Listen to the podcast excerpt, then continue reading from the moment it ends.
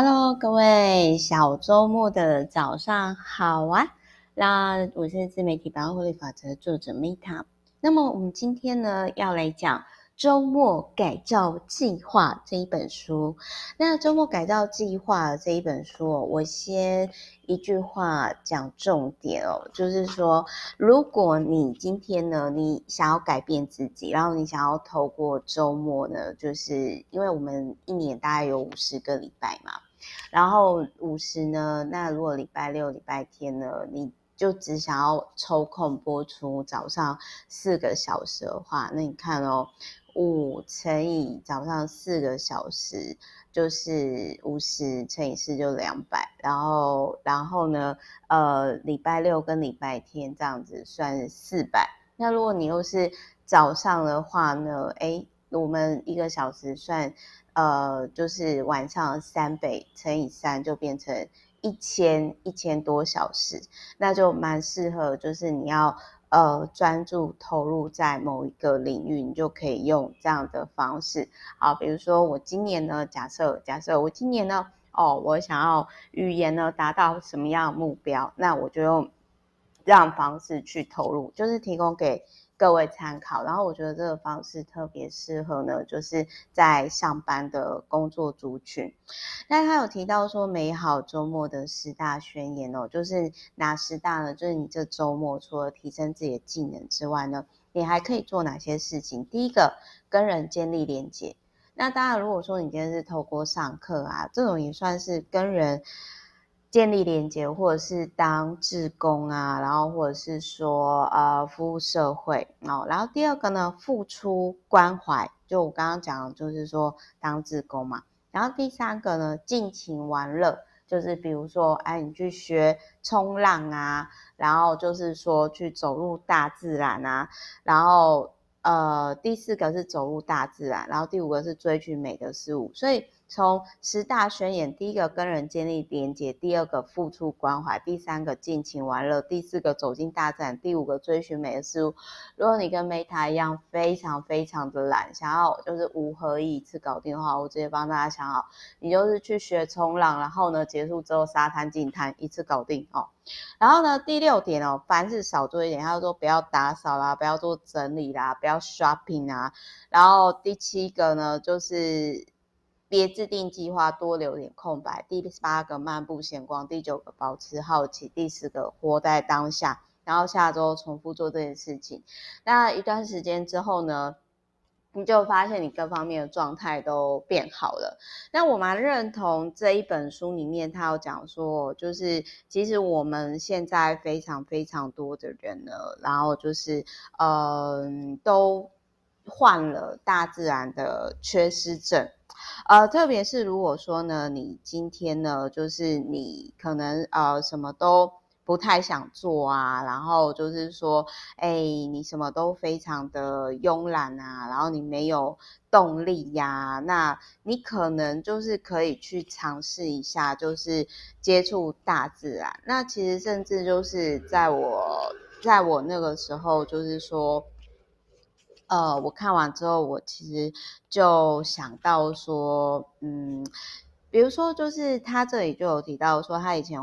花很多有一个原因，就是他花很多时间独处，然后常常睡懒觉，认为没什么事情值得他起床去做。但是他现在成为社会一份子，享受空气和园艺的工作，然后也有获得满足感，然后跟成就感。那这个东西就是，我觉得我们人是大自然的那个一份子啦，所以我个人觉得说在。大自然缺失症的这个部分呢，我觉得非常非常有共鸣跟认同，因为在我看来，我觉得非常多人是这个状态。然后他有提到说，就是极简生活的网站，但是我连上去之后，就是这个网站可能改了网址吧，就是我现在已经没有找到了。但是就是说，这个极简主义运动，就是说他舍弃自身的财产，摆放下自己的身份地位，然后过一个就是只看重体验、人际关系以及时间。那我个人觉得说，在三十岁之前，如果你是极简主义者，我觉得这是一个挺好的事情，就是。这也是为什么我那个时候会去环游世界什么的，因为我觉得就是说我想要去体验我没有体验过的事情，但是我不注重追求那些物质。当然，三十岁以后，就是我觉得可以适当的增加一些物质上的东西，必要性的。然后再来，他有提到说，就是长照的付出呢，跟获得。那事实上，就是在这一段来说的话，我个人是会觉得说，嗯嗯，就是我觉得，就是如果今天我只是假日的时候去长照爸妈，呃，我我在看这本书的时候，我其实也有改观啦，因为我其实之前会还蛮生气的嘛，就会觉得说。呃，好像就是，呃，就是我会，我个人我会觉得说，哦、这个好像就是，就之前，嗯、大家也知道，都是说我童年不快乐，然后我就会其实会跟我爸妈，就是我会有一种就是，哦，拜托你们之前让我那么不快乐，那我之后还要照顾你们吗？不要，我出钱就好。但是我后来看到这一个点，我觉得我就是这一本书，我去思考点就是说，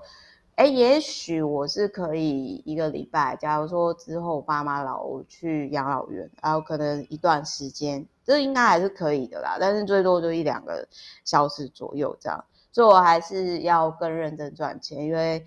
就是我可以陪伴爸妈，但是可能没办法那么长时间陪伴这样。然后他还有提到说呢，就是呃，这里有一个很重要，他是说，就是玩啊是非常重要，不玩的后果是很可怕的。呃，他研究那些就是长大之后呢，就是变成杀人犯的，很多人就是童年都缺乏玩乐。然后我就想到说，哎，其实我十岁之前啊，我真的蛮谢谢我我妈，特别是我妈，她真的就是她是一个非常爱玩的人，然后她就是都会带我出去，带我跟就是我们我们全家就是说出去玩这样子。那所以我觉得小朋友真的就是。要让他们去，让他们去玩。那还有就是说呢，他这里就是有提到说，就是女生呢，就是比较不爱参加那种团体的运动，但是就是，但是就是瑜伽其实是可以的。哦，好，反正就是这一本书呢，就是如果你今天你周末想要改造你自己的话，哦，就是我强烈的建议就是说。呃，跟大自然。那他这里他有提到说呢，就是我们再讲一下，就是他所谓的那个十大宣言哦，就是第一个跟人建立连接，第二个付出关怀，第三个尽情玩乐，第四个走进大自然，第五个追寻美的事物，第六个凡事少做点，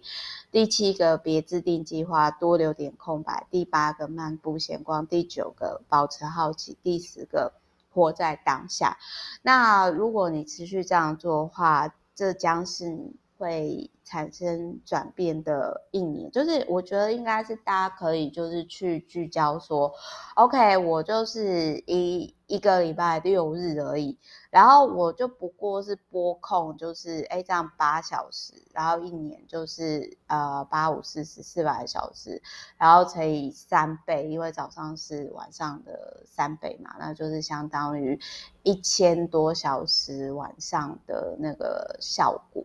然后如果当你今天是有意识的这样子去应用时间，你的人生一定会。有很大很大的、非常大的转变。